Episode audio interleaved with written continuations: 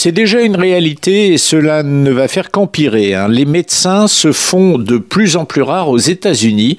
C'est un paradoxe pour un pays qui, beaucoup plus que bon nombre de pays riches, engloutit des fortunes dans son système de santé. Paradoxal, mais néanmoins vrai. C'est une étude de l'Association des facultés de médecine des pays de l'OCDE qu'il révèle aujourd'hui.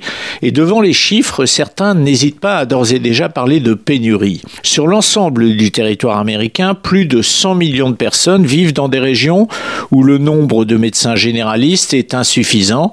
La moyenne pour le pays est de moins de 3 médecins pour 1000 habitants.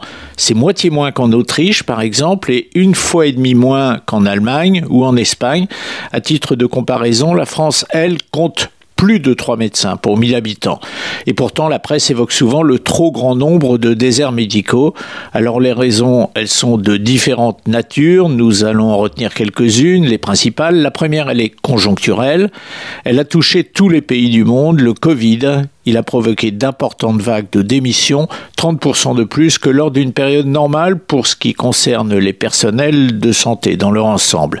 La deuxième, elle, elle est plus spécifique aux États-Unis. Devenir praticien dans ce pays est parfois un long chemin de croix. Les études et l'internat durent parfois jusqu'à 15 ans, jamais moins en tout cas de 10 ans. C'est long, trop long pour bon nombre de jeunes qui abandonnent avant la fin tout simplement parce qu'ils doivent travailler.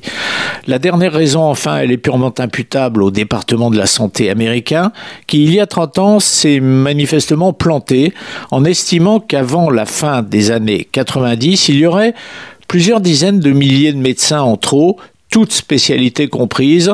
Ordre a donc été donné de réduire le nombre d'admissions dans les écoles.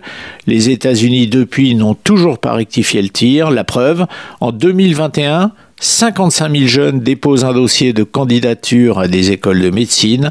21 000 seulement obtiendront satisfaction.